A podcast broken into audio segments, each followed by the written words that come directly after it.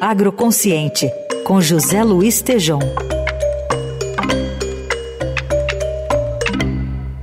Hoje o Tejon traz uma conversa que teve sobre a inovação dentro do Ministério da Agricultura. Bom dia, Tejon. Bom dia, Carol. Bom dia, ouvintes.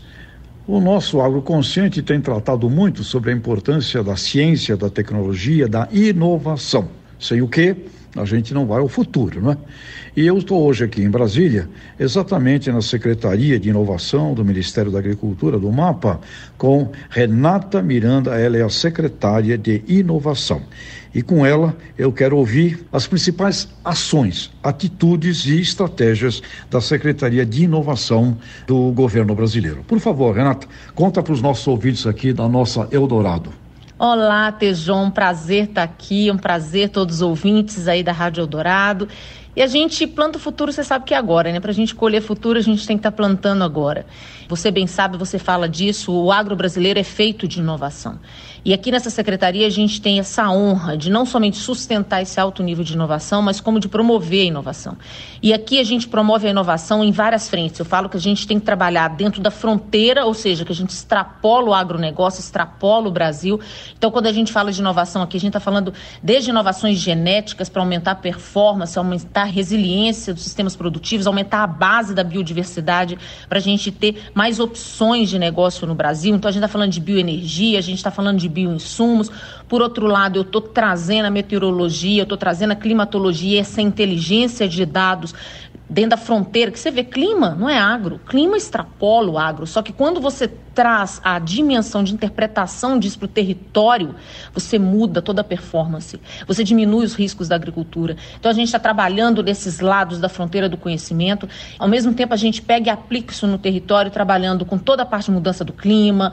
Então nós somos esse grande promotor de boas notícias da agricultura sustentável, mitigando. Então a gente está trabalhando com agricultura de baixo carbono, produtos que descarbonizam, produtos que conservam, protegem o meio ambiente. A gente está trabalhando com uma eficiência produtiva elevadíssima, com uma performance de duas, três safras e com isso produzindo muito mais e muito menos território e reafirmando o compromisso que o ministro vem falando, que é da recuperação de áreas degradadas, porque a gente tem áreas que podem aumentar nossa performance produtiva sem precisar de um hectare, um pé de árvore e assumindo o nosso compromisso com reflorestamento, porque a gente sabe que grande parte desse equilíbrio que é necessário para a agricultura depende dessa conservação.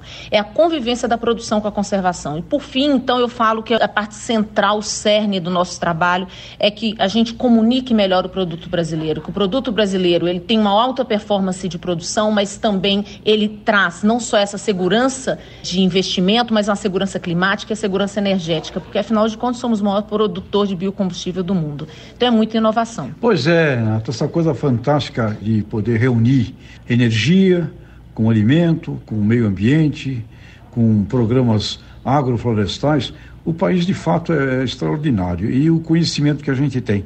Você acredita que a gente pode dobrar esse agro de tamanho em 10, 12 anos? Qual é o seu sentimento? Eu não tenho dúvida nenhuma, mas eu coloco a minha aposta em tempo muito menor, porque hoje, com o trabalho que a gente vem fazendo de mapeamento das áreas que estão disponíveis com alta aptidão agrícola e com financiamento externo que o ministro está trazendo, porque dois grandes pilares para a gente aumentar a nossa performance hoje estão em crédito, dinheiro, ou seja, investimento no agro e assistência técnica.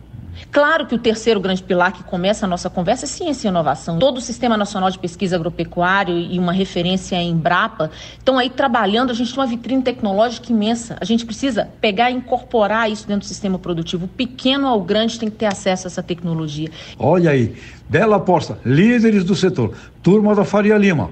Fica ligado aí, eu também acho, hein? Vamos dobrar aí. A secretária de é Inovação, Renata Miranda, está achando que vai ser em menos do que 12 anos. Tomara que sim, o Brasil é maravilhoso. Renata, muito obrigado. Sucesso aqui no mapa Obrigada. no Ministério. À disposição. Convoco todo mundo para essa aposta. Muito bem, José Luiz Tejon trazendo hoje novidades de Brasília. Volta na sexta aqui a programação do Eldorado.